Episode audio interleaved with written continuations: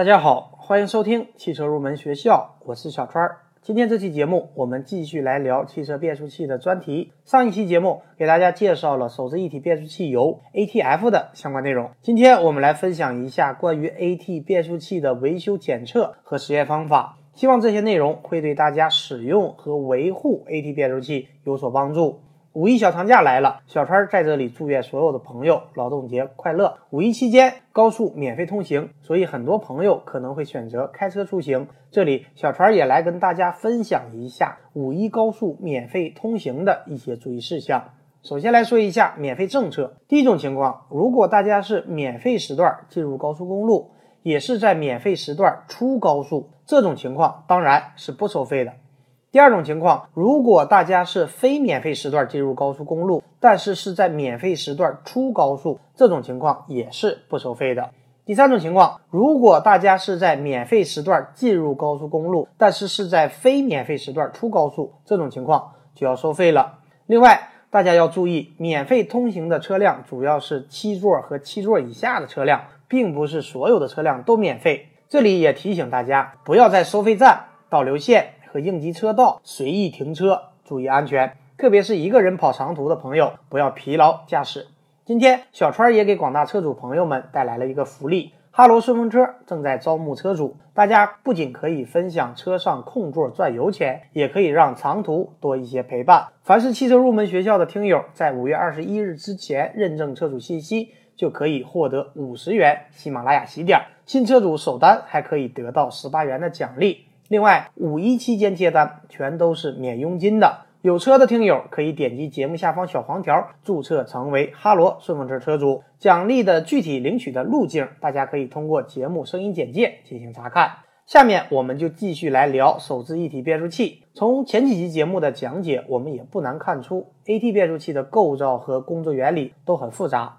液力变矩器、换挡执行元件、阀体。电控系统等部件如果出现故障，都会影响到自动变速器的正常工作。自动变速器不容易拆装，当变速器出现故障或者工作不正常时，盲目的拆卸分解往往找不到产生故障的真正原因，甚至会造成我们自动变速器不应该有的损坏。这里也提醒大家，如果大家在维修的过程中碰到这样的情况，一上来就要拆件儿。一会儿怀疑是这儿，一会儿怀疑是那儿，毫无章法，大家还是要谨慎为好。正确的方法应该是在进行自动变速器拆卸之前进行基本的检查，如果基本的检查没有问题，再进行实验，通过检查和实验确定自动变速器的故障范围，为我们的拆卸维修提供依据。自动变速器维修之后，大家记得要进行全面的性能实验。确保自动变速器的各项性能指标都达到标准。那么今天我们就来给大家介绍一下 AT 自动变速器的基本检查和实验方法。了解了这些基本的流程，对于大家日后用车的维修一定会有帮助。下面我们就来给大家介绍一下基本的检查的内容。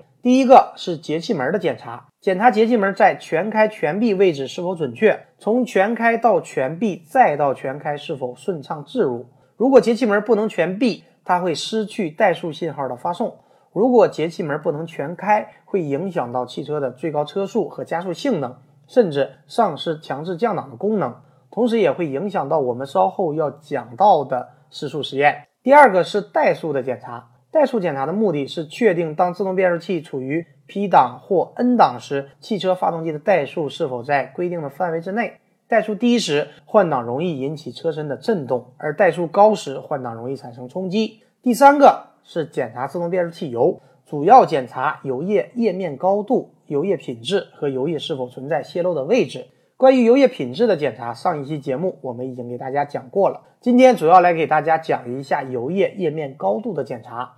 每台自动变速器油液的加油量都有明确的规定，总的原则是当。把自动变速器以及换挡执行元件各操纵油缸都充满以后，在自动变速器油底盒里的油面高度应该低于行星齿轮等自动变速器的旋转部件的最低位置，以免阀体在工作中渗入空气或油液在使用中剧烈搅动产生泡沫，影响油路系统的工作。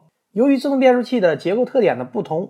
液面高度的检查方法也不同，主要有油尺检查法和溢油孔检查法两种。首先来说一下油尺检查法。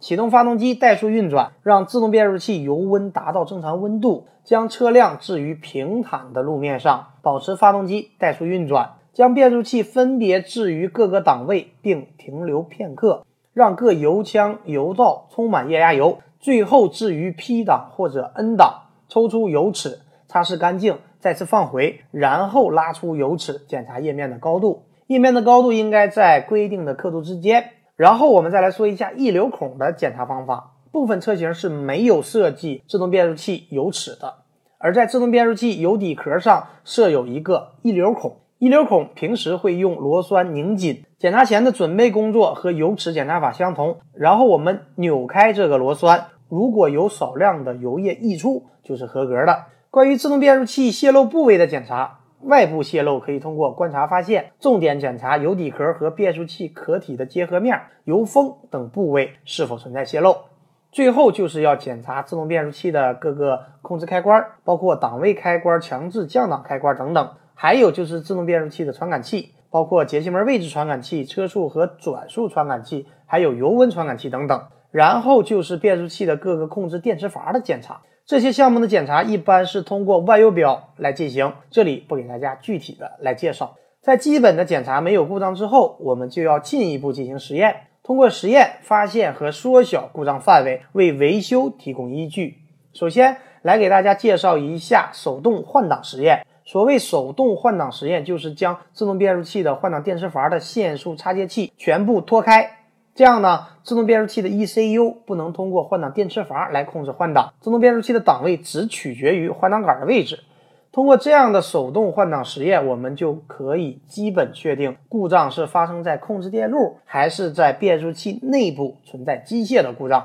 然后给大家来介绍一下失速实验。失速是指当发动机运转时，液力变矩器的输出转速为零的现象，也就是液力变矩器的泵轮旋转，而涡轮。固定不动的现象。失速实验是指汽车处于静止状态，变速器挂入 D 档或者 R 档，当发动机处于节气门全开时的最高转速。失速实验的目的是在不拆卸自动变速器的情况下，来判断发动机的输出功率、液力变矩器和自动变速器中的离合器、制动器等换挡执行元件的工作是否正常。另外，修复以后的自动变速器也要进行失速实验，来检查故障是否已经排除。简单的来跟大家介绍一下实验方法：将前后车轮用三角木塞住，用刹车和手刹把汽车车轮制动住，保持发动机怠速运转，将变速器分别置于 D 档和 R 档，左脚踩住制动踏板，右脚将加速踏板踩到底，迅速读出发动机转速达到最高并稳定时的转速，这个转速就是失速转速。读取后，立刻松开加速踏板，然后将变速器置于 P 档或 N 档，让发动机怠速一分钟。这样做是为了防止油液温度过高而变质。我们将测得的失速转速和原厂的自动变速器维修手册的数据来进行对比，看是否符合规定。如果 D 档和 R 档失速转速相同，都低于规定值，表明发动机的功率不足。如果失速转速比规定值低六千转，表明液力变矩器导轮的单向离合器打滑。如果 D 档位和 R 档位的失速转速都高于规定值，可能是由于油质过差、主油路压力过低、离合器和制动器打滑等等。如果 D 档失速转速高于规定值，而 R 档位正常，则是前进档油路油压过低。或者前进档的离合器打滑，如果是 R 档位失速转速过高，而 D 档位正常，表明是倒档离合器打滑或者倒档油路油压过低。接下来，我们来给大家介绍一下实质实验。在发动机怠速运转时，将变速杆从空档拨至前进档或者倒档后，需要一段短暂时间的迟滞或者延时，才能使自动变速器完成换挡动作。这一短暂的时间就称为自动变速器换挡的实质时间。这个时间一般是从开始换挡，直到感到汽车出现轻微的震动为止。通过将实验测得的时间和标准值进行对比，可以判断主油路油压和离合器、制动器等换挡执行元件的工作是否正常。下面我们来给大家介绍一下油压实验。之前的节目我们讲过，油压过高会造成自动变速器换挡时冲击过大，液压系统也容易损坏；而油压过低会使离合器和制动器等换挡执行元件打滑。影响自动变速器的工作，而且会加剧离合器、制动器摩擦片的磨损。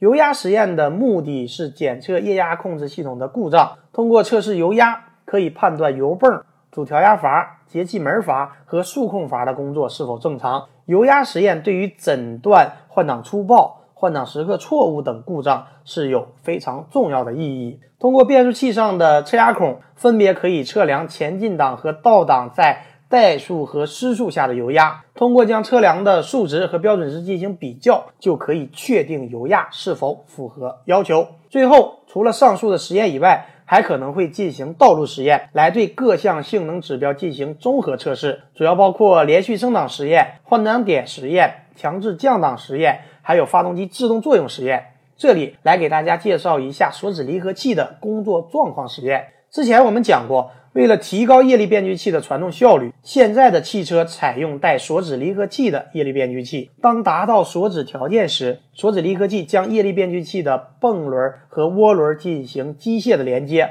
解决了两者之间转速差的问题，提高液力变矩器的传动效率。而这个实验就可以检查锁止离合器的工作状态。好的，以上就是本期节目的全部内容，感谢收听今天的汽车入门学校，我们下期节目再会。